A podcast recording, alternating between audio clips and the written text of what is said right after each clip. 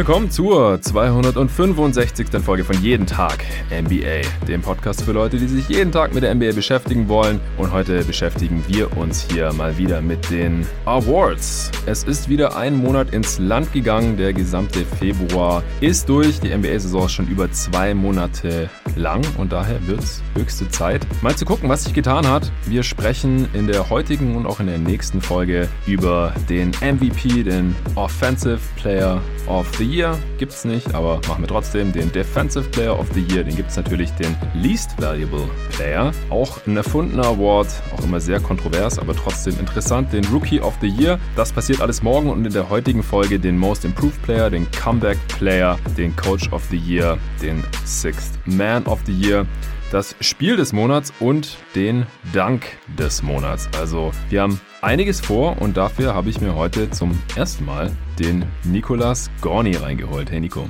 Hi Jonathan. Ja, in den letzten Folgen haben wir es schon immer wieder erwähnt. Mit David hatte ich ja die Answering Machine gemacht. Das ist mittlerweile so ein bisschen dein Format geworden als Gast hier bei mir. Und mit David hatte ich letztes Mal die Awards aufgenommen, letztes Jahr auch schon ein paar Mal. Aber da versuche ich immer so ein bisschen durchzurotieren. Und ihr habt im Endeffekt dann getradet. Answering Machine gegen Awards. Und äh, ein paar Trappistenbiere sind da auch noch geflossen. David hat es in der Answering Machine ganz genau erklärt alles. Future Beer Picks sozusagen. Ja, Erklär vielleicht erst nochmal kurz, äh, wieso du so Bock hattest, die NBA Awards mit mir zu machen, nachdem du dich ja auch schon für die All-Stars gemeldet hast. Das waren die letzten beiden Folgen und wir allgemein ja gerade ziemlich viel aufnehmen. Hast du dir jetzt die beiden Folgen zu den Awards auch nicht nehmen lassen? Nee, die habe ich mir nicht nehmen lassen, ähm, denn auch hier ist eigentlich ähm, derselbe Grund, der Hauptgrund für mich, äh, wie auch schon bei den All-Star-Pots, äh, dass ich das wahnsinnig mag, so die ganze Liga zu durchforsten und mir so die Zusammenhänge äh, anzuschauen und wer ist wo am besten, warum ist er da am besten, warum ist er da schlecht. Das habe ich immer deutlich lieber, als mir so Einzelsituationen im Detail anzusehen, weil ich es natürlich auch mhm. tue. Gerade jetzt bei den Awards muss man das ja auch stellenweise, aber ich habe immer gerne diesen Gesamtüberblick und dafür ist so, ein, so eine Award-Übersicht halt prädestiniert. The bigger picture, wie man so schön sagt. Exakt. Das ist dein Ding. Ja, freue mich auch mega drauf. Also da hat sich jetzt in den letzten vier Wochen doch nochmal einiges getan, was auch daran liegt, dass man halt so nach ja, gut fünf Wochen waren es, glaube ich, beim letzten Mal NBA-Saison, einfach viele Sachen noch nicht so klar sieht. Vieles ist noch Small Sample Size. Jetzt ist natürlich immer noch gerade mal so die Hälfte der Saison um. Man kann es auch Halbzeit-Awards nennen. Ich glaube, das mache ich auch, weil jetzt haben die ersten Teams so 35 Spiele gemacht und am Ende sind es halt 72. Also jetzt zum All-Star-Break ist wirklich auch mal die Hälfte der Saison rum. Normalerweise ist es immer schon zum All-Star-Break viel mehr als die Hälfte der Saison gespielt und dieses Jahr ist es dann wirklich mal ungefähr die Hälfte, je nachdem. Es gibt natürlich ein paar Teams, die konnten eine Woche oder zehn Tage oder so überhaupt gar nicht spielen, weil sie irgendwelche Covid-Fälle hatten und Contact Tracing. Die haben jetzt in der zweiten Saisonhälfte dann ein paar mehr Spiele. Da wird es dann auch teilweise ziemlich stressig werden. Das ist halt leider die Situation dieses Jahr. Aber wie gesagt, so ungefähr sind wir jetzt gerade bei der Hälfte und deswegen könnten wir auch sagen, dass es heute hier die Halbzeit-Awards sind. Ja, bevor wir gleich loslegen, äh, wird es mal wieder Zeit für Shoutouts. Auch wenn du in der letzten Folge hier erst, also da gab es auch Shoutouts und da hast du ja einen ja, ziemlich emotionalen Aufruf gestartet, warum die eine, der eine oder andere Hörer sich vielleicht nochmal überlegen sollte, ob er nicht irgendwie die 2,80 Euro oder 3 Euro im Monat hat für das Bankspielerpaket. Äh, und prompt haben sich hier auch nochmal ein paar Leute eingefunden, die das Projekt jeden Tag NBA supporten wollen, dass wir auf die 300 Supporter kommen bis zum Ende der Regular Season. Und zwar sage und schreibe, sechs Mann sind jetzt zum Bankspieler geworden auf steadyhq.com slash jeden Tag NBA und unterstützen entweder mit 2,80 Euro dann gleich für ein ganzes Jahr oder mit 3 Euro für eine monatliche Mitgliedschaft. Und namentlich sind das der Sebastian Hauser, Guido Sprenger, Matthias Machacek, Max Hösel, Felix Huchtmann und der Marius Schlichting. Vielen Dank euch Jungs. Letzterer übrigens, Marius, auch ein Kollege vom Talking the Game Pod. Vielen Dank für euren Support. Dann ein Starter ist auch noch dazu gekommen, der Tibor Gerhold, supportet ab jetzt mit 5 Euro im Monat. Vielen Dank dir. Und dann ist noch eine All-Star-Supporterin dazu gekommen, die Yvonne Lausermeier. Und das ist, die ist keine neue Supporterin, sondern die hat einfach noch ein zweites Paket abgeschlossen, was ich auch ziemlich verrückt finde. Also hier passieren echt die, die krassesten Sachen, finde ich. Bin immer wieder sprachlos. Äh, neulich hat ja schon äh, der Jens Gehring für seinen zweijährigen Sohn eine Mitgliedschaft abgeschlossen und es gibt auch noch ein, zwei andere Supporter, die irgendwie ein äh, zweites Supporter-Paket abgeschlossen haben bei Steady. Und die Yvonne ist aber die erste, der erste Supporter, die erste Supporterin, die ein doppelter All-Star quasi ist, jetzt hier im Team. Jeden Tag NBA. Sie hat es auch begründigt per E-Mail. Lieber Jonathan, als erste weibliche Supporterin habe ich nicht nur mein Paket abgegradet, sondern auch noch ein zweites abgeschlossen. In meiner jungen NBA-Fankarriere habe ich keinen deutschen Podcast gefunden, der über die NBA spricht, diskutiert und informiert wie dieser. Ohne Zynismus und Abgehobenheit schaffst du es mit deinen tollen Gästen objektiv und informative Beiträge zu gestalten, die einen dort abholen, wo man eben gerade steht, egal ob als Nerd, Rookie, Roleplayer oder Starter in der NBA-Fanwelt. Mach weiter so, ich höre jede Folge und weiß jetzt auch, wie Unterschiede in den Stats zu finden und zu beachten sind. Danke und weiter so. Liebe Grüße, Yvonne. Ja, also nochmal danke dir, Yvonne. Ich habe dir ja auch schon auf deine E-Mail geantwortet. Ich finde es wirklich heftig, dass manche Hörer oder Hörerinnen sich hier sogar dazu hinreißen lassen, als doppelter All-Star zu supporten. Also vielen, vielen Dank. Ohne eure Unterstützung würde es diesen Pod schon nicht mehr geben. Es ist keine Übertreibung, es ist wirklich so, denn jetzt nach 265 Folgen, da sollte natürlich langsam ein bisschen was hängen bleiben, wenn ich hier so ungefähr fünf Folgen pro Woche raushau und das passiert jetzt auch schon langsam. Es ist noch nicht so super viel, also leben kann man davon noch nicht, denn es gehen natürlich auch noch ein paar Gebühren an Steady ab und für die Zahlungsmittel und natürlich auch noch an Vaterstaat Steuern, ist klar. Aber wie gesagt, wenn sich das noch so weiterentwickelt, bis zum Ende der Regular Season, dass wir auf 300 kommen. Wir sind jetzt bei gut 240 Supportern. Äh, dann werde ich hier auf jeden Fall noch die Playoffs machen und die Offseason und dann äh, schauen wir mal, wie es danach noch weitergeht, wie sich das noch weiterentwickelt hier mit den Supportern und auch mit Sponsoren. Und ich bin zuversichtlich, dass es dann langfristig auch weitergehen kann mit jeden Tag NBA. Ich hätte Bock drauf, das noch viele, viele Saisons hier weiterzumachen für euch und natürlich auch für mich. Mir macht's Bock und äh, dem Nico auch. Also danke für deinen Aufruf, Nico. Du hast hier auch nochmal ein Stück weit mit abgegeben abgesichert, dass ich dich ab und zu noch anrufe und du deinen Senf zur NBA abgeben kannst. Ja, ich will halt einfach nur eine Plattform haben, wo ich meine geistigen Ergüsse in die Welt hinausschießen kann. Ja. Deshalb, äh, das ist eigentlich für mich der einzige Egoist. Ja gut, ich würde sagen, äh, wir labern nicht weiter rum, sondern wir fangen direkt an mit der ersten Kategorie und das ist traditionell der Dank des Monats. Äh, ich denke, die Nummer eins ist relativ klar. Ich habe hier im Pod auch schon mal über diesen Dank gesprochen. Aber wir hauen da ja immer so eine Top 3, Top 3 raus, plus, minus. Äh, ich wollte dich jetzt erstmal fragen, so wie viel äh, coole Danks hast du da jetzt im Februar gefunden? Ja, ich, äh, es war bei mir ähnlich wie bei dir und David ähm, beim letzten Awards Podcast. Äh, man kriegt ja immer diese weekly zusammengestellten Top-Dank-Montagen von der NBA. Ja. Und die habe ich auch nochmal durchforstet, denn ich muss tatsächlich gestehen, bis auf den Gewinner Dank, der es jetzt höchstwahrscheinlich sein wird, wo ich jetzt einfach mal von ausgehe, ähm, ja. ist mir jetzt kein Dank so super krass im Gedächtnis. Ja, mir auch nicht. Und deshalb habe ich nochmal ein bisschen recherchiert, ein bisschen geguckt und jetzt habe ich halt so eine Handvoll, die ich dann doch ziemlich cool finde, aber die sind, muss ich ganz ehrlich sagen, auch relativ austauschbar. Ja, geht mir ganz genauso. Also grundsätzlich finde ich, haben wir gerade leider, mal abgesehen von Anthony Edwards, der da relativ regelmäßig schon als Rookie was raushaut und auch Miles Bridges, keine so krassen Ingame-Danker gerade in der Liga. Leider. Also zumindest nicht welche, die ständig für Highlights sorgen, äh, wo ich auch denke, das Spiel gucke ich jetzt mal an, weil es gut sein kann, dass da ein, zwei Highlights bei rauskommen, wie wir das halt eine Zeit lang hatten mit Blake Griffin, oder auch, klar, für einen 36-Jährigen dank LeBron auch noch ziemlich krass, aber der hat früher auch noch mehr rausgehauen. Oder ein Gerald Green, ja, wenn der gespielt hat, dann äh, waren da auch echt oft Highlight-Dunks am Start. Oder früher natürlich noch Vince Carter oder so. Das gibt's gerade nicht so. Also, Westbrook hat leider auch abgebaut. Ich finde, der war auch immer noch mal Ja, genau. Äh, Solche Highflyer gab's ja. noch früher, gab's noch ein paar Guards, die immer wieder einen rausgehauen haben. Also ich bin gerade ganz dankbar eigentlich für Anthony Edwards und auch Miles Bridges, denn sonst gibt's da eigentlich niemanden, der so wirklich konstant abliefert. Also Janis dankt natürlich unendlich viel und auch richtig krass, sieht immer heftig aus, ist einfach ein verdammter Alien. Ich habe ihn jetzt hier auch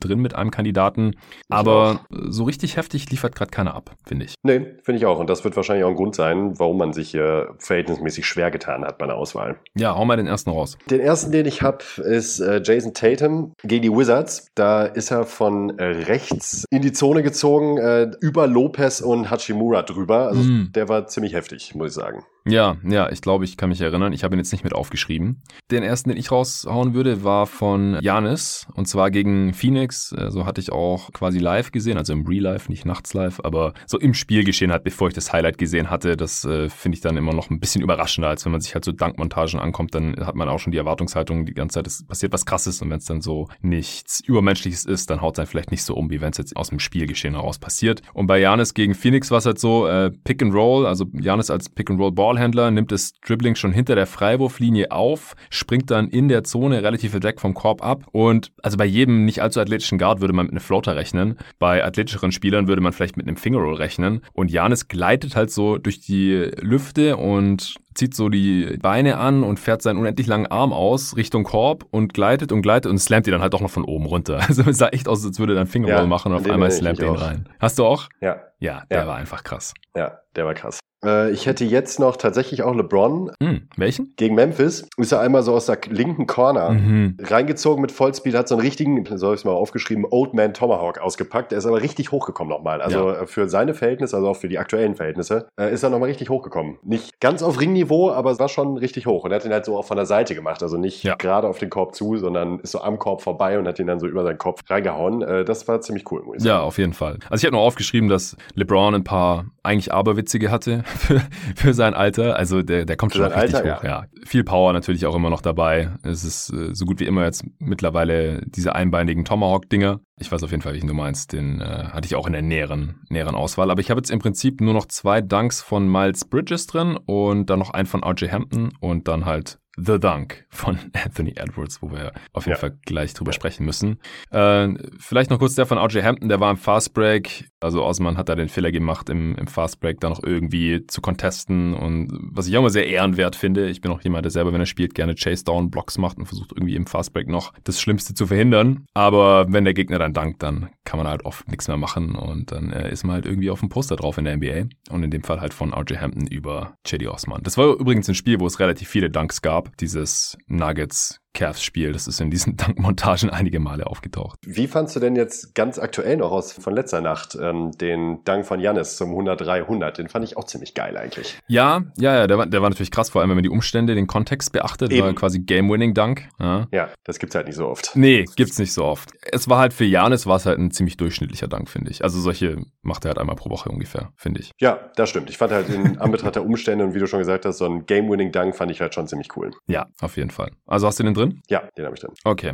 Hast du äh, von Miles Bridges einen Dank drin? Tatsächlich nicht. Ja, also einer war so ein Windmill im Fast Break nach einem Behind the Back von äh, LaMelo Ball. Also da hatte halt auch jemanden, der ihn immer schön bedient. Und das war auch nicht nur ein Show-Windmill, sondern äh, war ein Windmill mit, mit rechts und wenn er jetzt irgendwie auf die Idee kommen wäre, einen Linkskorbleger zu machen oder nur einen Fingerroll oder so, hätte es sogar sein können, dass Matisse Thibault ihn noch von hinten hätte blocken können und dadurch war das halt quasi unmöglich. Und der war halt schon stylisch. Also Miles Bridges hat schon sehr, sehr viel Style, wie er in, in der Luft steht und äh, schön viel Power und holt immer noch so weit aus, wie er kann. Auch bei dem anderen Dank, den ich von ihm noch notiert habe, das war ein Putback Slam gegen Washington. Nach einem verlegten Reverse Layup von LaMelo Ball, der ist so Baseline gezogen und äh, Ball hüpft halt vom Ring runter und Miles Bridges kommt halt von hinten. Da war dann gar niemand mehr, weil äh, Ball halt die Defense auf sich gezogen hatte. Und Bridges steht halt in der Luft vorm Korb und zieht den Ball nochmal auf seinen Rücken hinten, äh, quasi hinter die Schulterblätter und äh, slammt ihn dann halt mit ganz viel Style rein. Und äh, Putback-Slams sind eh schon ziemlich schwierig vom Timing her und dann muss der Ball halt auch ja. so abspringen, dass er in dem eigenen Catch-Radius noch ist und dann muss man, müssen die Hände gut genug sein, dass man den dann halt noch irgendwie fangen kann und dann wieder in den Korb reinschmettert. Und das dann noch mit Power zu machen, ist eh schon nicht ganz so einfach und das dann noch mit Style, also den fand ich auch schon sehr, sehr beeindruckend von Bridges. Dann sollte ich die mal schleunigst noch nachholen. Ja, ich werde auch wie immer auf äh, Twitter dann noch die Links zu diesen Videos von den Slams nachliefern. So, hattest du jetzt noch einen? Nee. Dann kommen wir jetzt zum Dank des Monats. Äh, No Contest wahrscheinlich, also auch einer der frühen Anwärter für den Dunk of the Year. Anthony Edwards hatte auch noch ein paar krasse Dunks, aber keiner kam jetzt annähernd an, an diesen ran hier im Februar. Nee. Das äh, hat sicherlich schon jeder gesehen. Ich hatte es auch schon beim letzten Power Ranking zur Western Conference erwähnt, als ich über die Wolves gesprochen hatte, denn sonst passieren nicht so viele tolle Sachen bei den Wolves, aber Edwards, der versucht immer wieder einen rauszuhauen und Leute aufs Poster zu nehmen und da ist er halt auch über die linke Baseline gezogen, ich glaube nach einem Pumpfake war es und äh, ist dann abgesprungen, beidbeinig, Tomahawk-mäßig, schön äh, Utah Watanabe mit aufs Poster genommen, der überhaupt keine Chance hatte, diesen Wurf zu blocken. äh, da sind wunderschöne GIFs und, und Poster entstanden, gerade von der Baseline und so. Edwards hat auch schön Kopf auf Ringniveau und hat das Ding da halt reingezimmert, with no regard for human life. Wie, äh, war das Kevin Harlan? Ich glaube, ein Kevin Harlan-Spruch. Ähm, oder Marv Albert. Einer von den, von den OG-Kommentatoren. Nee, ist Harlan. Ist Harlan, ja. Ist ja klar, dass du das ja, ja weißt. Ja, auch richtig, richtig heftig kollidiert dann mit Watanabe. Beide sind dann auch runtergefallen. Da hat man dann Angst, dass sich Leute das Kreuzband reißen oder ganz übel umknicken. Ist zum Glück aber nichts passiert. Edwards hat sich dann auch aus Grinsen nicht verkneifen können, auch wenn das Spiel im Endeffekt für äh, seine Wolves leider verloren ging und er selber in dem Spiel auch nicht so toll getroffen hat. Was äh, ja dann auch eine kleine Kontroverse auf Twitter noch ausgelöst hat. Da wollte ich dich auch noch was zu fragen, aber ich weiß nicht, hast du noch irgendwas zum Dank zu sagen? Einfach ein heftiger Dank und bisher auch ziemlich klar der Dank der Saison, finde ich, nicht nur des Monats. Ja, da sind wir uns einig. Ja, danach hat Nate Duncan den Fehler gemacht, also Host, einer der beiden Hosts vom äh, Dunked On NBA Podcast, ist ein äh, sehr, sehr nerdiger Daily Podcast, den ich hier auch schon äh, immer wieder erwähnt habe, auch ein Pod, den ich seit Jahren schon höre. Und äh, der hat halt in Anführungsstrichen den Fehler gemacht, irgendwann nach ein paar Stunden nach dem Dank halt zu sagen, ja, äh, Dank the Year Kandidat von Edwards und so, äh, kriegt ziemlich viel Hype gerade auf Twitter. Leider hat er im Spiel nicht so gut getroffen, war nur 3 von 14, 0 von 7 von Downtown oder irgendwie so.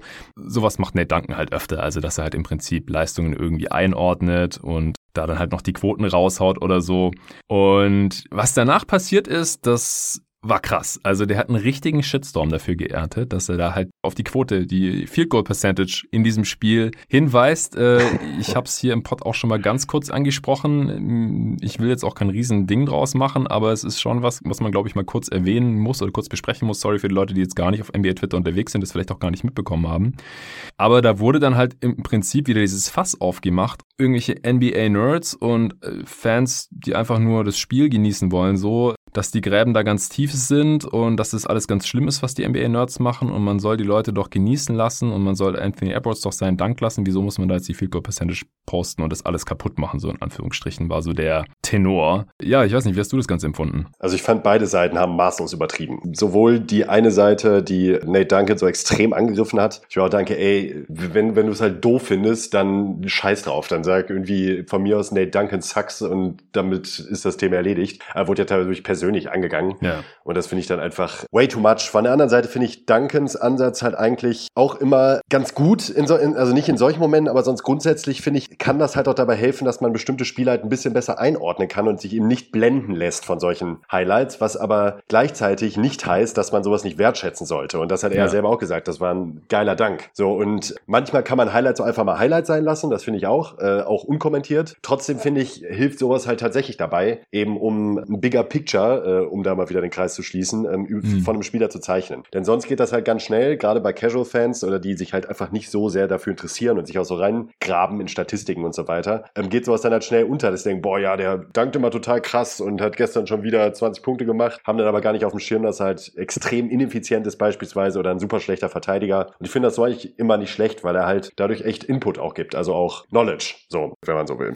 Ja, ich glaube, das war schon auch ein bisschen, also zum einen war es halt für, für seine Follower oder für, für seine Bubble. Ich meine, die folgen ihm halt, weil er solche Sachen tweetet. Jetzt ja. vielleicht nicht ganz so extrem, äh, nach dem Motto, ja, alle feiern den Dank, der war auch geil, aber das wäre es vielleicht nicht unbedingt nötig gewesen, aber ich meine, was ist schon nötig? Ja, also viel, was auf Social Media gepostet wird, ist irgendwie unnötig. Und äh, zum anderen, für die Leute, die ihm nicht folgen, da war es vielleicht so ein bisschen äh, provozierend und keine Ahnung, manche Leute leben ja auch nach dem Mantra, äh, auch schlechte Publicity ist, ist gute Publicity im Endeffekt, weil ganz viele Leute wahrscheinlich auf ihn aufmerksam geworden sind, die ihn vorher gar nicht kannten. Also der Tweet ist wirklich explodiert, Nate Duncan ist getrendet auf Twitter und so. Insgesamt fand ich es halt sehr lächerlich, was da so drauf draus gemacht wurde. Also das wurde halt Total. richtig persönlich, da wurde sich teilweise über sein Aussehen lustig gemacht oder über seine persönlichen Verhältnisse dann gemutmaßt, so nach dem Motto, der ist bestimmt klein und lebt bei seinen Eltern im Keller und hat noch nie was mit einer Frau gehabt und noch nie selbst gespielt und dann wurde dann noch seine sexuelle Orientierung irgendwie in Frage gestellt. Also ein richtiger mhm. Shitstorm, ein richtiges Cyberbullying, weil er Wurfquoten gepostet hat. Also wo, wo leben wir denn bitte? Ja, aber das ist Social Media, also. Ja, schon, aber. Das ist eigentlich nur eine Frage der Zeit, bis sowas auch mal in einer NBA-Bubble ankommt, in so einer relativ behüteten verhältnismäßig. Ach, aber Leute hauen halt auf alles drauf, wie sie können. Gerade jetzt in diesen Zeiten ja. von der Pandemie sind sowieso alle gestresst und doppelt aggressiv und um jetzt mal nicht einen zu großen Exkurs zu machen, aber man merkt ja selbst täglich auf der Straße. Ich finde beim Autofahren, wie die Leute einem auf der Straße begegnen, ich habe das Gefühl, alle Leute sind angespannter, mhm. gereizter und rasten bei jeder Kleinigkeit aus. Und dann ist sowas halt einfach nur ein Nährboden für so ein Verhalten. Ja, ich fand es sehr schade. Also muss man wahrscheinlich jetzt nicht hier großartig erwähnen, aber der Typ äh, sieht ganz normal aus, ist selber zwei Meter groß, hat früher selber in der Highschool Basketball gespielt, wohl auch nicht ganz so schlecht und ist ist äh, verheiratet und so ganz normaler Typ, ja. Und ihm selber macht es auch gar nichts aus. Also ich habe bisher auch ein, zwei Pots gehört, nee. wo er das kurz thematisiert hat, so der, der lacht darüber. Aber ich finde halt, die NBA-Bubble ist da sehr sensibel geworden. Und mir persönlich macht NBA-Twitter mittlerweile auch weit weniger Spaß als noch vor so drei bis, keine Ahnung, wann ich da das erste Mal unterwegs war, vor zehn Jahren oder so, weil man halt so das Gefühl hat, dass viele Leute Sachen in den falschen Hals bekommen wollen. So, die warten nur drauf, auf irgendwen mhm. draufzuhauen. Und gerade halt auf die in Anführungsstrichen Nerds, die, äh, wenn sie halt argumentieren und diskutieren, halt gerne mal irgendwelche Zahlen auspacken, weil man das, weil das halt einfach greifbarer ist, als zu sagen, ja, ich habe letzte Woche ein Spiel geschaut und da war das halt so. Gut, die Nerds haben das Spiel wahrscheinlich halt auch gesehen und wahrscheinlich noch ein paar mehr Spiele gesehen und kennen aber halt auch die Zahlen oder wissen, wo sie was nachschauen müssen. Wie bei dem Denver Fastbreak jetzt auch, auch ein gutes ja, Beispiel dazu. Ja, oh Gott, ja, mit Michael Porter Jr., der, in die, der in die Ecke rennt, obwohl man mit, mit dem Dank das ja. Spiel in die Overtime schicken kann und klar, das war, war halt ein Brainfart, aber ganz ehrlich, wer sich nur mal fünf Sekunden mit Analytics äh, beschäftigt hat, der weiß halt, dass der Dank natürlich der Wurf ist, den man möchte. Das äh, sagt jede mathematische Formel, weil ein Dank halt der hochprozentigste Wurf ist im Basketball. Gerade in so einer Situation natürlich. Da wird niemand den Dreier nehmen wollen. Das war einfach nur eine dumme Entscheidung von, von Murray, der das Dribbling früh aufgenommen hat, von Porter Jr., der anstatt zum Korb zu cutten in die Corner geht. Ich weiß gerade nicht mehr, ob Campazzo nicht auch noch hätte näher an den Korb gehen können, der dann im Endeffekt diesen Notdreier gebrickt hat. Das ist einfach, einfach übel. Aber anscheinend liegt es wohl auch am Twitter-Algorithmus, der Interaktion natürlich stimuliert, weil Interaktion bedeutet natürlich mehr Zeit auf, auf der App, auf der Plattform, was das Ziel ist von denen, weil die wollen ja Werbung verkaufen.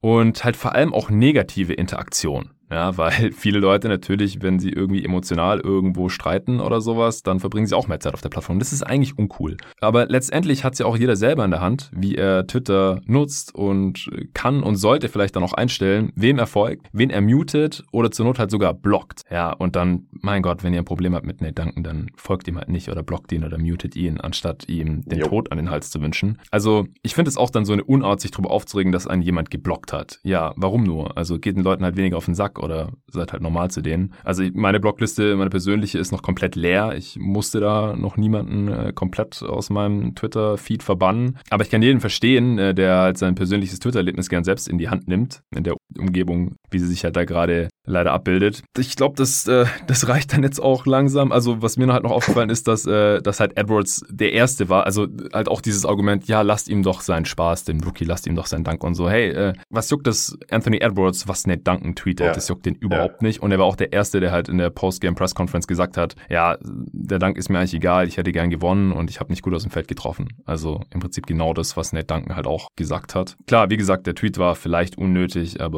auch kein Grund, so rumzuflennen. Ich denke, das war genug dazu und auch zum Dank of the Month. Es ist Anthony Edwards ohne Frage. Wir kommen zum Game of the Month. Das können wir gerne noch ein bisschen äh, kürzer halten. Gab wie immer ein paar richtig äh, schöne Games auf jeden Fall hier im Februar, oder? Oh ja, oh ja.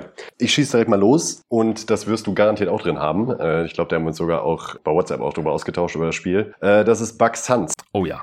Ja, ja das habe ich sogar an Platz 1, 124, 125, Janis 47 Punkte, Booker und Paul beide mit richtig starken Leistungen. War, war das die einzige der ersten Spiele, wo Booker und Paul gut gespielt haben? Ja, das zusammen? erste quasi. Oder das erste sogar, genau. Paul in der Crunch-Time nachher, also es war einfach ein, in jeglicher Hinsicht total geil, das Spiel. Super spannend, tolle Individual Individualleistung, tolle Teamleistung und äh, Crunch, äh, gute Crunch-Time, also da war ich alles dabei, was man sich so wünschen kann. Ja, ist tatsächlich auch mein Lieblingsspiel diesen Monat gewesen, ist natürlich ein bisschen biased, weil die Suns am Ende auch mit einem Punkt gewonnen haben, weil unter anderem halt Janis den Game Winner, den potenziellen Game Winner nicht getroffen hat, war ein Midrange Pull-Up. Das hatten wir sogar hier im Pod schon besprochen bei einer Answering Machine. Da ging es um Janis Skillset in der Crunch Time, glaube ich. Ja, ich, ich habe einige Kandidaten mit den Bugs. Also letztes Mal war auch schon einer der Kandidaten oder sogar, glaube ich, das Game of the Month. Nee, das war mit den äh, war Nets gegen die Cavs.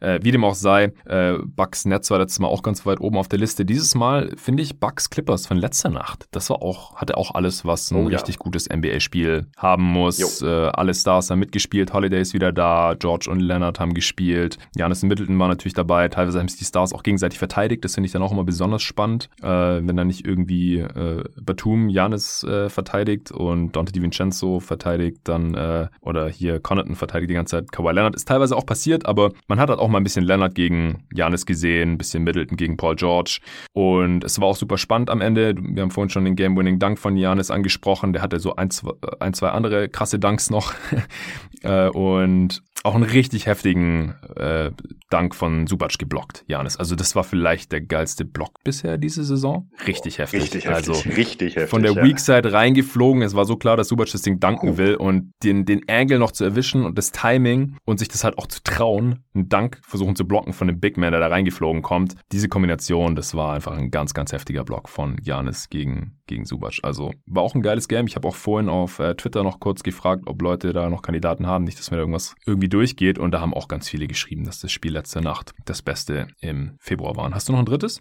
Allerdings, ähm, ich habe noch zweimal ähm, Nets Clippers. Ja. Und zwar einmal vom ersten, zweiten ähm, also jetzt quasi ging eigentlich direkt, war ich direkt nachdem ihr euren Award-Podcast äh, gemacht habt, ja. das Spiel. Äh, das ging aus 120 zu 124 für die Nets und da war eben das ganze Netztrio auch fit und es haben alle gut gespielt. Durant 28 Punkte, Irving äh, 39, Harden 23 und äh, die Clippers waren auch richtig stark. Äh, Kawhi mit 33, George mit 26 und auch das war ein richtig heftiges Spiel. Das ja, war ein offensiver ja, Schlagabtausch und äh, einfach super geile Matchups zum Ansehen und das Ähnliche kann man eigentlich auch über das Spiel sagen, das jetzt äh, vor ein bisschen bisschen mehr als eine Woche war, am 21. Februar. Das war eigentlich ähnlich, das Spiel. Nur, dass Durant da nicht dabei war. Hm. Aber auch das war super, das, wo ähm, Kawhi ein Offensivfoul begangen hat in der Crunch-Time, im letzten Angriff. Ja. Nee, auf jeden Fall auch würdige Kandidaten. Ich würde nochmal einen One-Point-Win von den Phoenix Suns raushauen gegen die Mavs. 109 zu 108. Das war auch direkt am 1. Februar.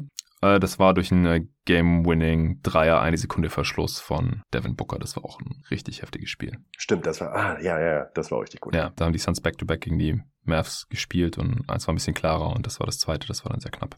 Ja, also was machen wir zum Game of the Month? Dann einigen wir uns auf Bucks Suns, oder? Wenn wir es beide als erstes genannt haben. Ja, genau, das nehmen wir an eins, dann an zwei Clippers, Bucks und an drei können wir dann gerne eins von den Clippers Nets Spielen nehmen. Ja, äh, das vom ersten, zweiten. Ja, weil alle gespielt haben. Ja. Gut, dann war es das auch schon. Dann kommen wir jetzt zum besten sechsten Mann dieser Saison. Wir äh, enthüllen immer von hinten nach vorne. Wie viele Kandidaten hast du? Also ich habe hier vier Leute stehen, beziehungsweise fünf Leute stehen, aber die zwei von den fünf sind keine echten Kandidaten. Also die sehe ich nicht wirklich als, äh, habe ich nur so im Raum der Konversation und würde ich, die würde ich gerne einmal erwähnen. Ja, mach mal. Äh, ansonsten sind es halt auch drei. Ja, dann hau doch mal deine Honorable Mentions erstmal raus. Meine Honorable Mentions sind tatsächlich ähm, Paddy Mills. Ja, habe ich auch. Ja, ich versuche mich da auch mal von der Spurs-Brille so ein bisschen zu lösen, aber ich finde es halt schon stark, dass er erstens ein Career-High auflegt bei Punkten. Das sollte jetzt bei der Award-Diskussion nicht zwingend eine Rolle spielen. Zeigt aber auch, dass er, obwohl er mittlerweile auch schon immerhin 32 ist, immer noch offensiven Output ähm, liefern kann, ist dabei sehr effizient und steht halt bei plus 12,7. Und das ist halt ziemlich ungewöhnlich für einen Bankspieler. Ja.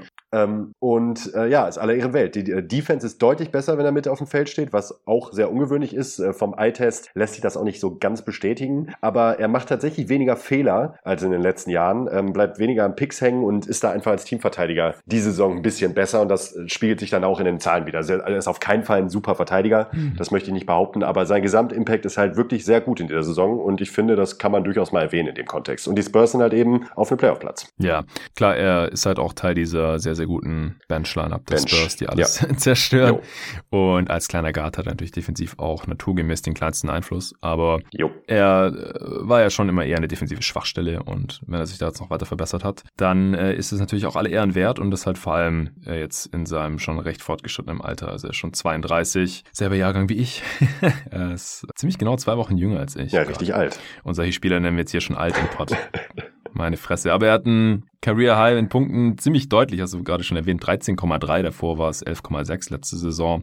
Nach wie vor super effizient, also da hat sich einfach nicht viel getan jetzt äh, in, im letzten Monat und vor einem Monat hatte ich ihn sogar noch in meinen Top 3 drin. Er ist für mich so ein bisschen gleich auf mit meinem jetzigen dritten Platz, also Honorable Mention hätte ich immer noch Goran Dragic, hatte ich letztes Mal auch schon erwähnt, der hat jetzt aber ja. auch einige Spiele verpasst gehabt. Ähm, ich habe jetzt mal noch Dario Saric mit reingenommen. Der oh. hat wahrscheinlich keine Chance, diesen Award zu gewinnen, aber er hat auch einfach einen unglaublich riesigen positiven Einfluss aufs Spiel der Phoenix Suns. Er hat jetzt nur 15 Spiele gemacht, weil er äh, schon Covid hatte und dann auch noch umgeknickt war, also war schon verletzungsbedingt und Corona-bedingt ausgefallen. Hier hat äh, nur 15 Spiele bisher gemacht und spielt auch nicht so viel wie noch letzte Saison. Da war aber auch noch zum großen Teil Starter.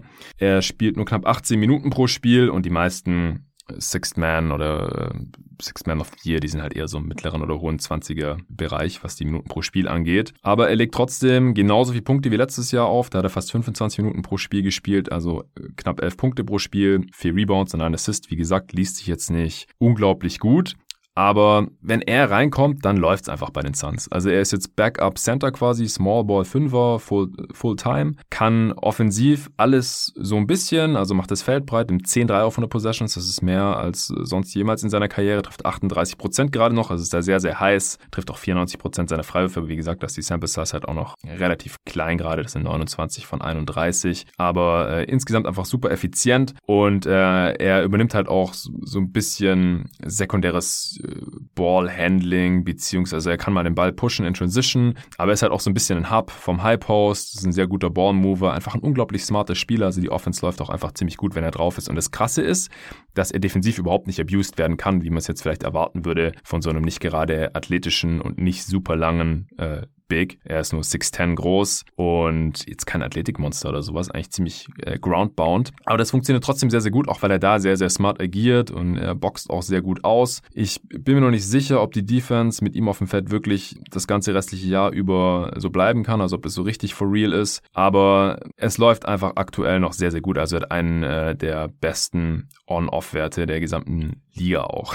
Das liegt auch, das ist auch der Hauptgrund dafür, warum es statistisch gesehen mit DeAndre Ayton auf dem Feld immer noch schlechter läuft, als wenn DeAndre Ayton spielt, auch defensiv. Und das halte ich persönlich nicht für real, weil Ayton spielt halt auch gegen Starter und muss dort auch oft schwere defensive Matchups übernehmen. Also gerade gegen, gegen Janis zum Beispiel ist dann halt Ayton der Verteidiger. Aber Scharic hat gerade noch einen On-Wert von plus 22. Also die Suns machen mit Scharic auf dem Feld 22 Punkte mehr auf 100 Possessions, als sie abgeben. 22. Und sein On-Off-Wert ist plus 18. Also Krass, das ist ja. halt, äh, er hat noch zu wenig Minuten gespielt insgesamt, äh, dass er sich fürs Leaderboard qualifizieren würde mit unter 300, aber da wäre er jetzt halt gerade ganz vorne in der gesamten Liga. Ja, ich habe ihn auf Platz 3 wegen der ganzen Disclaimer hier, Small Sample Size, noch nicht so viele Minuten und so, aber das musste ich jetzt mal loswerden und wenn er vielleicht noch ein bisschen mehr spielen kann oder er die gesamte Saison einfach diese Leistung aufrechterhalten kann und auch halt die Bench-Lineups um ihn herum, klar, er spielt auch oft mit Chris Paul und auch mit Booker, weil die halt entsprechend gestaggert werden und so. Aber er ist schon ein Hauptgrund, wieso die Bench-Lineups der Suns auch extrem gut sind. Was findest du auch noch so als Honorable Mention, so ganz grundsätzlich, was hältst du noch von äh, Davis Bertans, wo jetzt die Wizards so langsam ins Rollen gekommen sind oder zumindest mehr ins Rollen gekommen mhm. sind, ähm, spielt auch eine ziemlich gute Saison eigentlich wieder, muss man sagen. Sehr effizient, nimmt 14-3 auf 100 Possessions, was auch echt heftig ist, muss man sagen. Ja. Äh, trifft die halt auch sehr gut wieder. Und äh, ja, in diesem Wizards-Team nur ein äh, also er hat sogar ein positives On-Off, beziehungsweise On-Court ist er bei minus eins. Ja, ja, er, er, ist relativ langsam in die Saison gekommen. Also ich äh, habe mir dann auch im Basketball.de im Manager-Game reingeholt, weil er dann auch sehr, sehr billig war entsprechend. Er war ja auch noch überhaupt nicht ready, als die Saison losging. Halt auch einer der europäischen Spieler, von denen es anscheinend ein paar gibt, die irgendwie damit gerechnet haben, dass es erst im Januar irgendwann wieder losgeht und dass sie sich da schon noch rechtzeitig in Form bringen können. Und dann auf einmal ging es halt im Dezember los. Und dann hat er erstmal unter 30 Prozent seiner Dreier getroffen, dann im Januar knapp 35 und jetzt im Februar Februar halt 44. Also ja, er hatte jetzt halt zum ersten Mal einen richtig effizienten Monat hier im Februar. Aber das ist auch eigentlich, wer er ist und wieso er halt entsprechend bezahlt wurde, er über 80 Millionen ja, bekommen. Das stimmt. Klar. Und hat nur drei Spiele gestartet von 15, also wäre er ja auch ganz klar einer der hinteren Kandidaten. Ja. ja. Wen hast du noch?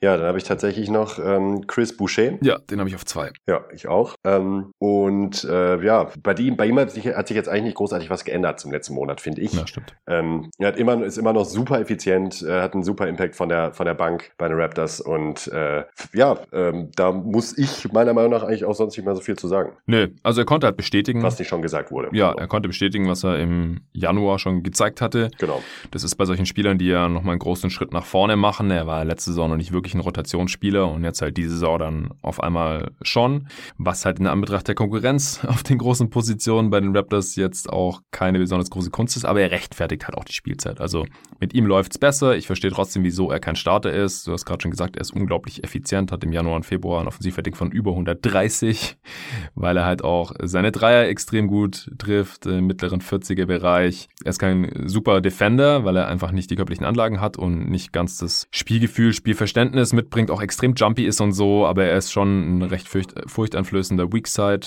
äh, Shotblocker holt ein paar Rebounds, also legt so 13 und äh, über 6 Rebounds pro Spiel auf von der Bank und das reicht bei mir jetzt gerade auch für Platz 2 bei den Sixth Man of the Year und Platz 1 denke ich mal, ja. das ist einer der Kandidaten, da können wir schon fast mit Sicherheit sagen, dass er das Ding am Ende gewinnen wird, wenn sich da nichts großartig also, tut.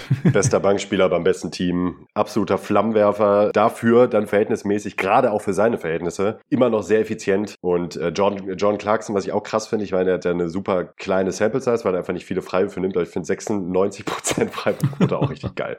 Ja, stimmt. Ja, was hat er denn mittlerweile? 53 von 55. Ja, er zieht einfach nicht so besonders viele Freiwürfe. Nee, aber trifft ja auch alles. Ja, ich glaube, im Februar war es ein bisschen ineffizienter als zuvor, aber er hat da jetzt halt schon so einen großen Vorsprung, dass er in der zweiten Saison ja. schon stark abbauen müsste. Ja, im Februar 110er Offensivrating, das ist noch Durchschnitt. Bei den Würfen, die er nimmt, ist es auch aller Ehren wert. Also er kommt halt echt rein im Wurf. Ich hatte es im Podcast auch schon mal gesagt. Macht äh, so jetzt gerade so 18, 19 Punkte pro Spiel. Er ist nicht der Playmaker für andere, aber es ist auch gar nicht so seine Aufgabe in diesem Team. Und 16 3 auf 100 Positions. Alter.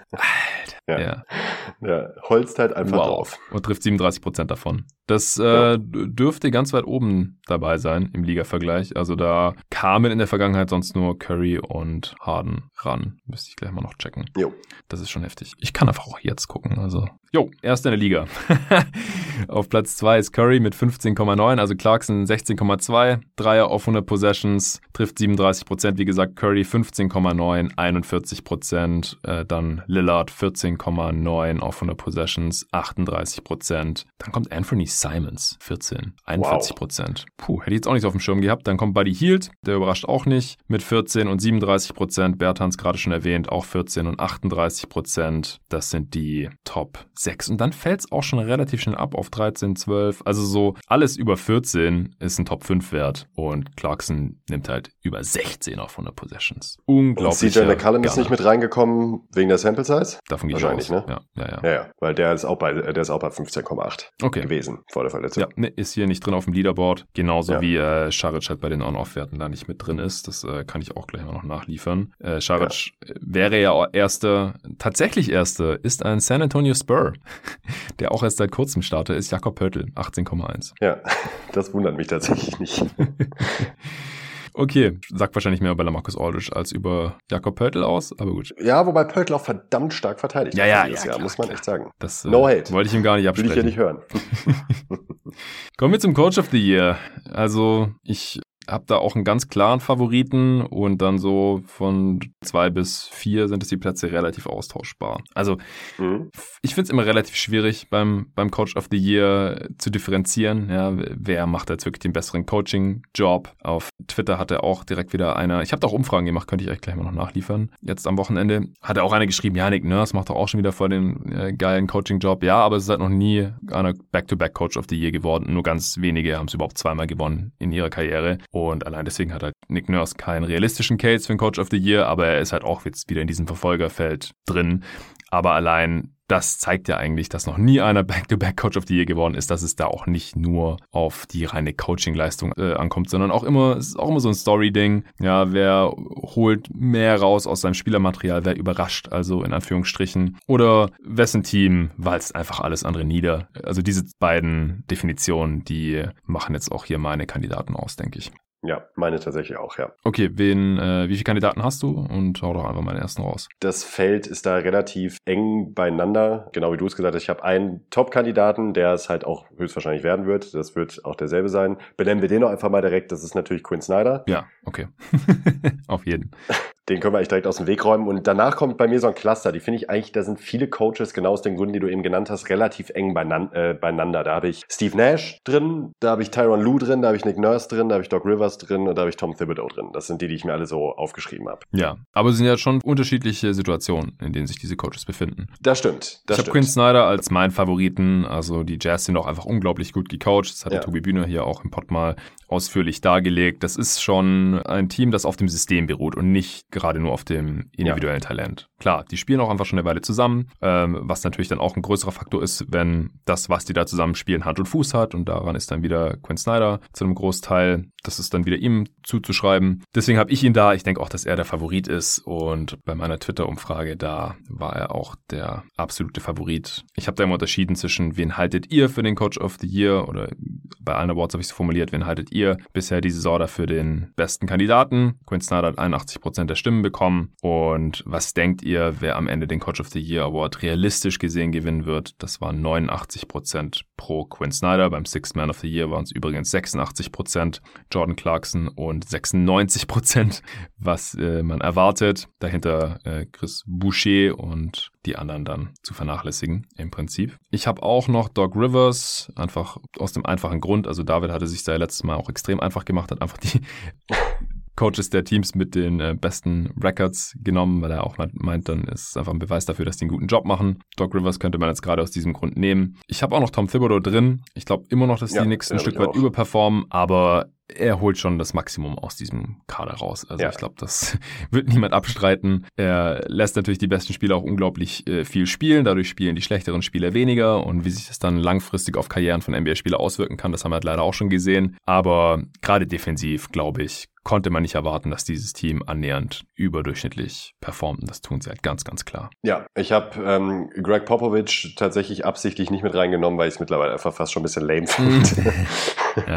Und ihn, ihn, also ihn kann man immer nennen im, im erweiterten Kreis, auch diese Saison wieder, weil äh, Stand jetzt, auch wenn da ein bisschen Glück dazu äh, gehört und gehört hat, aber Stand jetzt performen die Spurs halt auch deutlich besser, als ein Großteil der Leute das vorausgesagt hat. Und auch das ist wieder äh, durchaus zu einem beträchtlichen Teil äh, Popovic zuzuschreiben, der es halt wieder geschafft hat, ein defensives System zu installieren, in dem alle funktionieren und äh, offensiv das Ganze sehr ausbaufähig ist, aber auch da greifen die Rädchen halt besser ineinander, als man das vielleicht hätte vermutet vor der Saison. Ja, ich bin halt kein Fan von diesen suboptimalen Starting Fives und die dann erstmal direkt in Rückstand geraten und dann muss man sich jedes Mal aus diesem Loch wieder rausgraben. Also das verstehe ich einfach nicht, wieso er da nicht aber er hat Pöltl jetzt drin gelassen, immerhin. Ja, ja, genau. Das ist schon mein erster Schritt in die richtige Richtung. Aber es ist einfach ein, ein aus der Ferne betrachtet unnötiges Problem irgendwie, dass man sich ja, da schafft. Und das ist ja irgendwie ihm zuzuschreiben, denn er ist für die äh, Starting-Lineup und die Bench-Lineups und die Units natürlich zuständig. Aber gut, äh, auf der anderen Seite, wer sind wir schon, dass wir Greg Popovich hier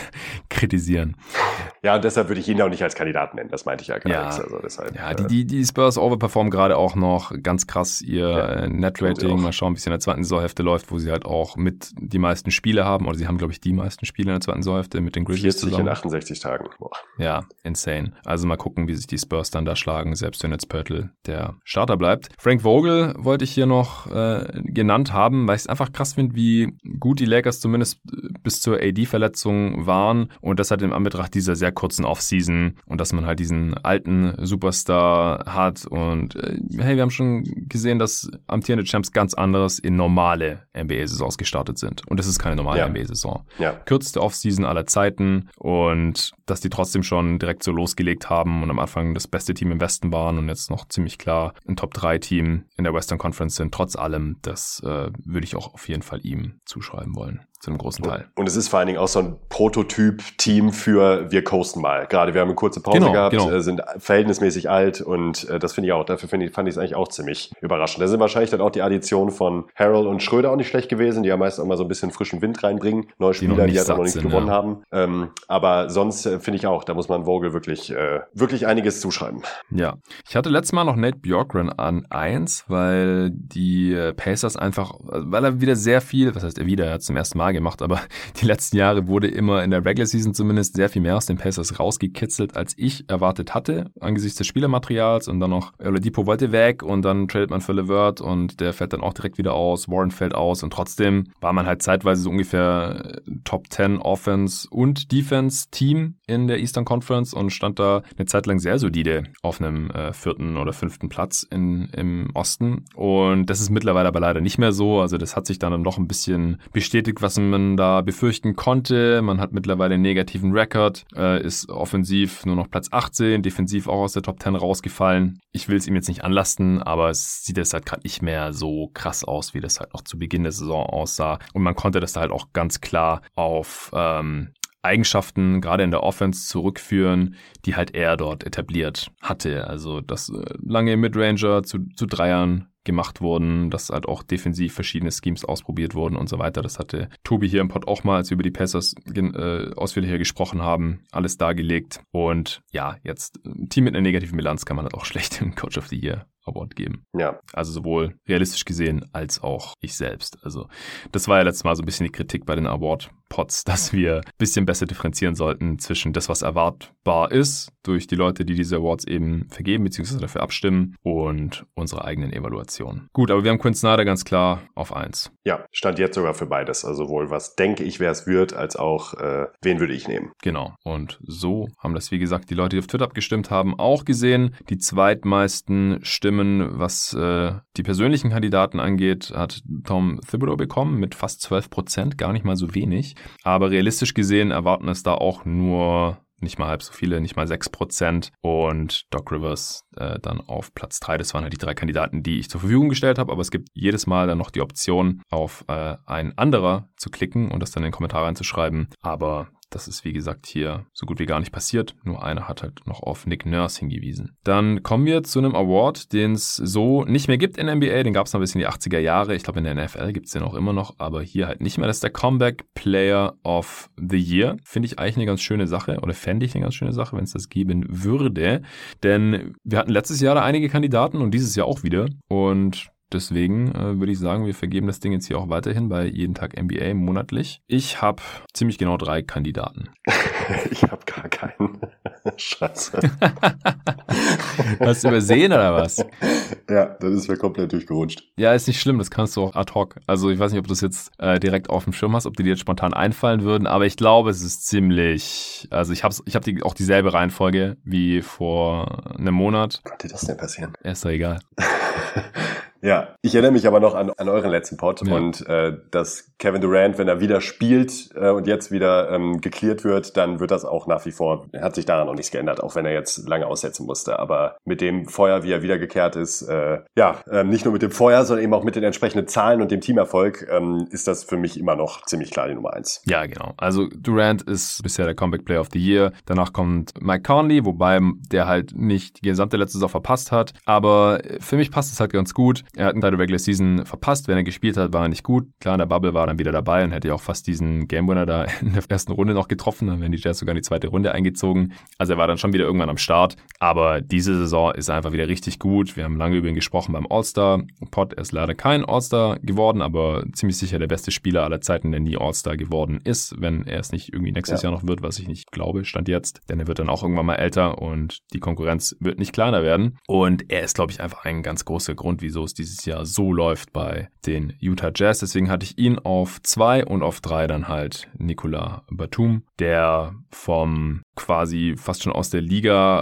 raus als völlig dann angesehener Veteran jetzt äh, zu in, in Charlotte zu einem Starter bei einem Contender bei den Clippers geworden ist. Irgendwie hat jetzt auch ein paar Spiele mal verpasst, aber der nimmt da auch eine relativ richtig, wichtige Rolle ein, liefert einfach ab und das ist passt für mich auch sehr gut in die Definition vom Comeback Player. Total, weil der war also er war wirklich abgemeldet, ja. kann man nicht anders sagen. Ne? Das war jetzt äh, auch eher so, deshalb haben die Clippers ihn ja überhaupt nur so günstig bekommen, weil eigentlich keiner mehr gedacht hat, dass er wirklich noch hatte natürlich Upside dann ähm, dadurch auch, äh, dadurch, dass er so günstig war war, aber ich habe auch zu den Leuten gehört, die jetzt nicht gedacht haben, dass er irgendwie wirklich noch ein Difference Maker sein kann und erst recht nicht als Starter. Wir haben ja auch die Preview zusammen aufgenommen zu den Clippers hier bei jeden Tag NBA und da haben wir auch nicht großartig ja. über ihn gesprochen, weil wir einfach nicht nee. wussten, was kann der Dude überhaupt noch. Also ja. spielt er, ist er überhaupt Teil der Rotation, trifft er dann mal wieder besser als 40 Prozent aus dem Feld. Also da war echt weit drunter, hat auch die Dreier nicht mehr getroffen letztes Jahr und auf einmal, äh, David hat es ja auch mal erwähnt, das ist so ein äh, Playmaking-Hub auch, also einfach ein guter Ball-Mover, ein smarter Spieler in der Offense und in der Defense. Da nimmt er auch oft auch die schwierigsten Assignments, Kawhi Leonard und Paul George ab jetzt hier in der Regular Season. Er trifft seine Dreier unglaublich gut. Also, was will man mehr? Also, der ist auch völlig zu Recht gerade noch Starter vor Marcus Morris ja. zum Beispiel, der halt immer so viel verdient wie er ungefähr.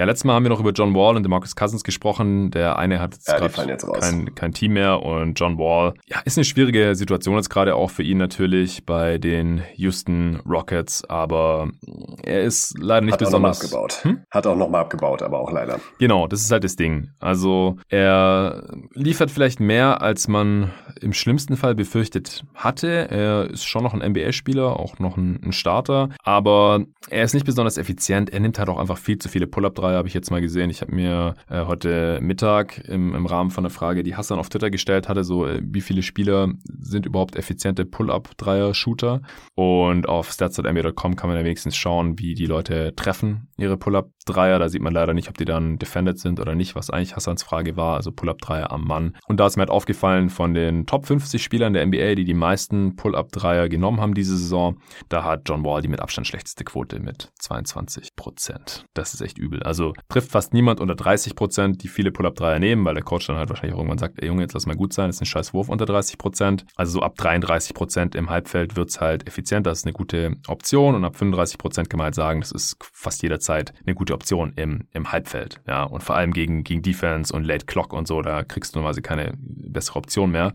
Und die meisten von diesen Top 50 schaffen es auch, so gut 40 von den Top 50, die äh, sind bei 33 Prozent oder besser. Es gibt auch die treffen 40 Prozent von ihren Pull-Up-Dreiern, das ist gar keine Diskussion mehr. Äh, Damian Lillard nimmt übrigens acht, über acht Pull-Up-Dreier pro Spiel und trifft 35 Prozent davon. Das ist echt krass. Also der kann quasi Boah. jederzeit einen effizienten, äh, überdurchschnittlich effizienten Wurf im Halbfeld kreieren, nur durch seine Pull-Up-Dreier. Und John Ball, der nimmt nur, ich glaube, knapp drei oder sowas. Ich habe es gerade nicht mehr vor mir. Unter drei auf jeden Fall pro Spiel von den Pull-Up-Dreiern, aber 22 Prozent, das sind äh, unter 0,7 Points per Possession. Das ist zu jeder Zeit ein absolut mieser Wurf und das äh, sollte er nicht so oft tun, denn insgesamt ist seine Dreierquote eigentlich auch gar nicht so schlecht, was halt dann wieder darauf schließen lässt, dass er ein guter Spot-Up-Dreier, also Catch-and-Shoot-Dreierschütze ist. Er trifft 34 Prozent seiner Dreier. Offensivrating von 101 ist aber halt einfach nicht besonders geil. Also, wie gesagt, er ist ist, noch okay irgendwie. Die äh, Jazz, äh, Jazz sage ich schon, die Rockets in, sind in einer ganz miesen Situation gerade und äh, ich äh, will ihm da jetzt auch nicht allzu viel anlasten, aber Comeback Player of the Year hat er für mich keine Chance. Dafür ist er einfach nicht auf dem Niveau der anderen. Nee. Most Improved Player ist schon der letzte Award für den heutigen Part. Der Rest kommt dann morgen. Most Improved hast du hoffentlich vorbereitet. ja. ich hoffe, ich habe den Rest alles vorbereitet. Aber wir werden sehen. Wir werden sehen. Äh, wie viele Kandidaten hast du für Most Improved? Das finde ich auch wieder relativ krass dieses Jahr, was da so abgeht. Ja, ich ähm, habe mich jetzt tatsächlich dann, als ich gemerkt habe, dass ich zu viele Kandidaten habe, habe ich dann einen klaren Cut gemacht und habe mir gedacht, ey, die streiche ich jetzt auch raus, weil irgendwo muss man halt den Cut machen. Das ist ähnlich wie bei den All Stars. Äh, da habe ich dann auch irgendwann aufgehört, mir die jetzt, die Spiele jetzt wirklich da nochmal genau anzugucken und habe mich jetzt einfach mal auf drei beschränkt, die ich äh, hier okay. nennen möchte. Okay, ich bin sehr gespannt. Dann hau doch mal deinen dritten Platz raus. So, mein dritter Platz ist tatsächlich äh, Julius Randle. Ja, den Case kann man definitiv machen. Mach ihn. Ich, ich finde seinen Jump halt insgesamt nochmal ziemlich krass, weil er sowohl sein Volumen gesteigert hat und dabei nochmal deutlich effizienter geworden ist als in der Vorsaison. Und äh, ich finde diese Kombination, vor zwei Jahren kam er da schon mal so ansatzweise dran in, seinem, ähm, in seiner Saison bei den, bei den Pelicans, ja. aber eben nicht mit diesem Impact. Er ist nämlich tatsächlich, hat halt bei den New York Knicks, wer hätte es vor der Saison gedacht, ich nicht, muss ich auch ganz ehrlich sagen, wirklich einen äh, insgesamt positiven Impact. Spielt solide Defense und trifft vor allem gute Entscheidungen. Das finde ich, merkt man ihm halt extrem an. Mhm das ist jetzt gar nicht so gut an den Zahlen zu sehen, aber ich finde, äh, er wirkt einfach deutlich souveräner auf dem Feld und ähm, hat zwar nochmal leicht gestiegene Turnover, aber in Anbetracht seiner größeren Rolle, die jetzt auch nochmal hat, ähm, finde ich das äh, einfach echt beeindruckend. Kann ich nie anders sagen. Ja, bei den Pelicans kam er ja auch noch für sehr viele Spiele von der Bank und war dann halt so der äh, ja. Bench-Scoring-Punch und jetzt spielt er halt gegen Starter und das halt auch in einem Umfeld, das zwar gut verteidigt unter Thibodeau, aber die Offense ist halt immer noch ziemlich mies, kaum Spacing und das macht es ihm nicht gerade einfacher. Äh, ich habe ihn jetzt nicht mit hier drin, äh, weil er halt schon mal zumindest in die Nähe von diesem Niveau gekommen ist. Klar, er hat sich nochmal in bestimmten Teilbereichen verbessert, defensiv, auch im Playmaking, auch seine Freiwurfquote ist gerade sieb, über 7% besser als über die Karriere. Er nimmt auch mehr Dreier als die letzten Jahre und trifft auch noch besser mit fast 42%. Ähm, unterm Strich ist er aber trotzdem jetzt äh, noch nicht viel effizienter, als es halt vor, vor zwei Jahren schon mal war und hat auf einem ähnlichen Niveau zumindest äh, gescored und auch in einem ähnlich guten Team. Hat halt eine kleine Rolle, klar. Wie gesagt, von der Bank ist es ein bisschen einfacher. Aber äh, ich habe ihn jetzt nicht mit hier drin, auch weil es einfach, also man könnte ihn jetzt auch mit hier reinnehmen für einen meiner, meiner drei Kandidaten. Keine Frage. Also ich habe ihn auf jeden Fall mit hier drin. Ich hatte mir jetzt äh, fünf Kandidaten aufgeschrieben. Äh, ich habe noch einen anderen, nee, sechs sogar. Ich habe noch einen anderen rausgeschmissen. Also über Chris Boucher haben wir vorhin schon gesprochen, aber der hat eine noch viel kleinere Rolle. Ja. Das ist mein sechster. Dann äh, Christian Wood ist äh, mein fünfter. Der fällt auch raus, auch weil er zu viele Spiele verpasst verpasst hat. Und er hat halt eine sehr viel kleinere offensive Rolle als alle anderen. Er ist einfach kein primärer Scorer, Ballhändler oder Playmaker. Er ist eher ein Play-Finisher. Das macht er sehr, sehr gut im, im Pick and Roll, am Ring, äh, Catch-and-Shoot-Dreier und so weiter. Reboundet ordentlich. Alles keine Frage. Die Rockets verteidigen auch viel besser, wenn er auf dem Feld steht. Ähm, Aber ich habe ihn jetzt hier rausgelassen, weil er jetzt mittlerweile schon relativ viele Spiele verpasst hat. Und es einfach so viele andere gute Kandidaten gibt, die äh, in noch größerer Rolle noch ähm, größeren Schritt gemacht haben und auch noch besser agieren als Christian Wood, unter anderem Julius Randle, aber der hat es auch nicht in meine Top 3 geschafft. Ja, da bin ich gespannt, wen du, also zwei, zwei werden wir wohl gleich haben, da gehe ich jetzt mal ganz stark von aus. ja, also und, einer hat äh, einfach noch einen viel größeren Schritt gemacht als Randall, weil der noch nie annähernd auf dem Niveau agiert hat. Und die anderen zwei, die agieren halt nochmal auf einem anderen äh, Niveau, würde ich einfach sagen, als insgesamt. Randall insgesamt. Ja. Genau. Ja. genau. Also äh, der erste ist Zach Levine. Also ist ganz knapp mit Randall, kann man von mir aus auch austauschen. Sind ja auch beide äh, heiße Kandidaten, äh, sind ja beide All-Stars geworden im Osten, aber waren jetzt auch ähm, Gegenstand heißer Diskussionen Diskussionen, unter anderem hier im Pod. Äh, du hattest Levine auch als All-Star drin. Ich sehe ihn auch leicht über Randall, hätte ihn auch eher als Randall drin gehabt. Bei mir ist er ganz mhm. knapp rausgefallen, weil mein erster Kandidat, den ich dann nicht drin hatte, weil ich halt vier Snaps im Osten gesehen habe, die ich dann noch über Levine gesehen habe. Aber Levine äh, hat einfach noch einen höheren Output als Randall, macht fast 29 Punkte pro Spiel und das halt auch nochmal effizienter. 116er Offensivrating. Äh, wahrscheinlich ist Randall sogar der bessere Playmaker als Levine. Das muss man ihm geben. Vielleicht auch der, wahrscheinlich der bessere Defender. Klar, Position ist auch wichtiger bei Randall. Äh, da fällt es auch gleich schwerer ans Gewicht, wenn er dann doch nicht so, so gut ist.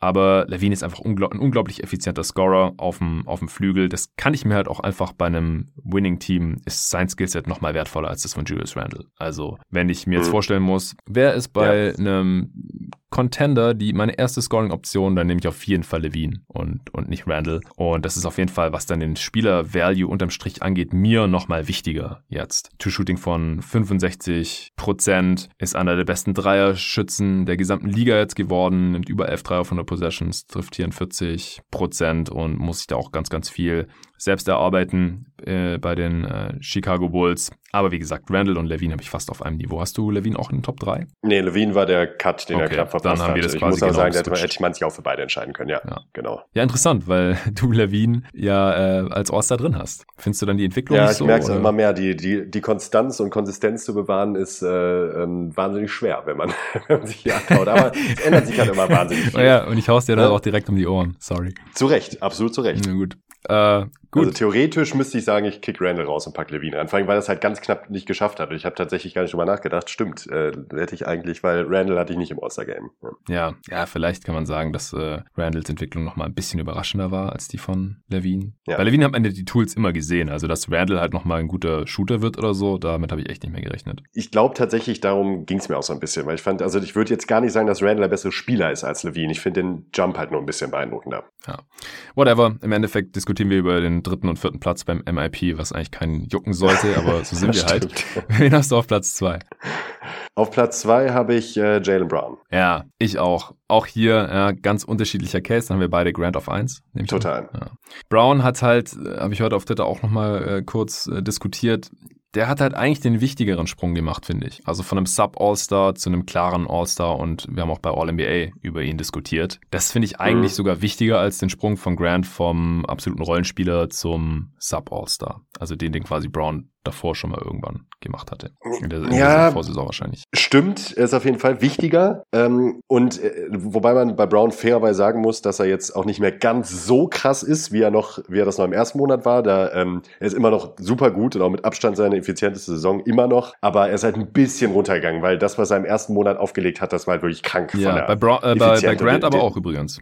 Der hat im Februar auch ein bisschen Bei Grant abgebaut. auch. Mhm. Stimmt, stimmt, stimmt. Ich finde nur, was bei mir der Punkt war für, für Grant, und das ist auch ähm, statistisch vielleicht grenzwertig, aber eben vor allen Dingen emotionales Ding. Ich finde diesen Jump halt einfach so krass, weil ich ihn ja. im Leben nicht habe. Es ist, es ist, also ich hätte halt. Ich, ich finde es halt so krank, dass er einfach seine äh, Points per Game verdoppelt hat. Verdoppelt. Verdoppelt. Und, und effizienter geworden ist. Ja, na, also, nein, nein, äh, mittlerweile ist nee, er nicht mehr effizienter Moment, als, nee. als letzte Saison. Das ist das Ding, was man jetzt nicht mehr sagen kann. Vor einem Monat war es noch so, aber jetzt ist er leicht Stimmt. ineffizienter, aber er hat es ungefähr gehalten. Und das bei einer Verdopplung des Immer Outputs. noch effizient, eben. Krass. Ja, das finde ich auch einfach krass. Und daran kann ich mich auch nicht gewöhnen. Das wird bis zum Saisonende auch so bleiben. Gehe ich jetzt mal davon aus. Jetzt, wenn er nicht natürlich, klar, wenn er massiv einbricht und er spielt bei einem Gurkenteam, ja, alles richtig. Trotzdem finde ich dieses Punkte verdoppelt und halt eben in der Rolle, wo er deutlich mehr defensive Aufmerksamkeit bekommt. Und er schafft es sogar, dass die Pistons mit ihm auf dem Feld halt nicht komplett zacken. Und das ist auch schon aller Ehren Ja, genau. Also sein On-Off-Wert ist aller Ehren wert. Fast plus acht. Äh, mit ihm auf dem Feld trotzdem noch bei minus zwei. Ist nicht geil. Das hat auch ein bisschen nachgelassen. Sie waren neulich mit ihm auf dem Feld noch, ja.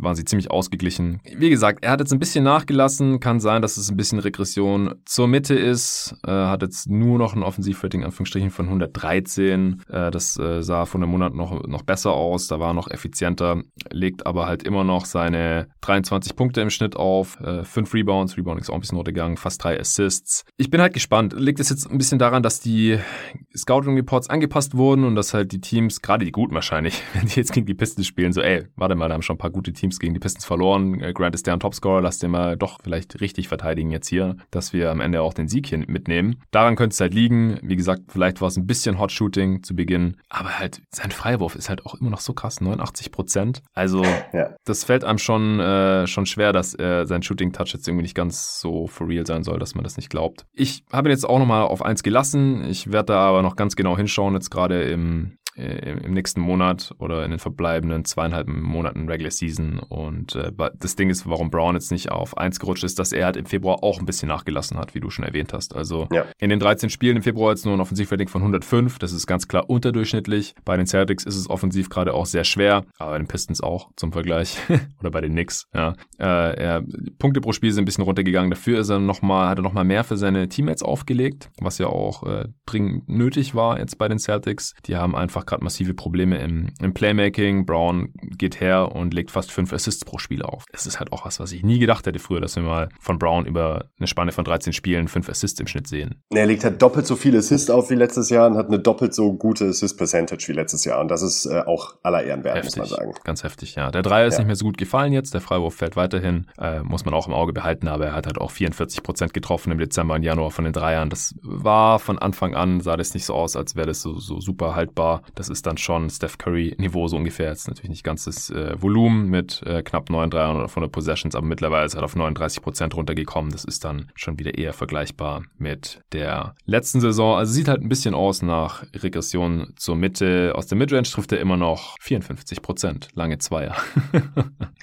das wird wahrscheinlich Boah. auch noch ein bisschen runterkommen. Ja. Das ist äh, Prime Kevin Durant Niveau ungefähr. Aber gut, dann äh, sind wir uns da auch einig. Die Follower auf Twitter haben gesagt, sie halten Jeremy Grant für den MIP bisher diese Saison. 44 Prozent haben das abgestimmt. Die zweitmeisten Stimmen hat auch Brown bekommen, 32 Prozent. Die drittmeisten, ich hatte da noch Christian Wood angeboten, 20 Prozent. 5 Prozent haben für ein anderer gestimmt. Da hat, glaube ich, auch jemand Julius Randle hingeschrieben gehabt. Und was sie erwarten, ist zu 60 Prozent Grant und zu 25 Prozent Brown. Also da hat Grant dann doch deutlich mehr Stimmen bekommen. Scheint hier auch gerade als Frontrunner zu gelten. Christian Wood nur noch 13 13 also quasi Stimmen von Brown und Wood an Grant gegangen. Okay, in der nächsten Folge gibt es dann die restlichen Awards. Das sind dann der äh, Rookie of the Year, der Least Valuable Player, der Defensive Player, der Offensive Player und der MVP. Ich freue mich schon drauf. Vielen Dank, Dinico, dass du hier am Start warst. Nochmal tausend Dank an alle Supporter auf steadyhq.com slash jeden Tag NBA. Wenn ihr auch supporten wollt, dann findet ihr den Link natürlich auch wie immer in der Beschreibung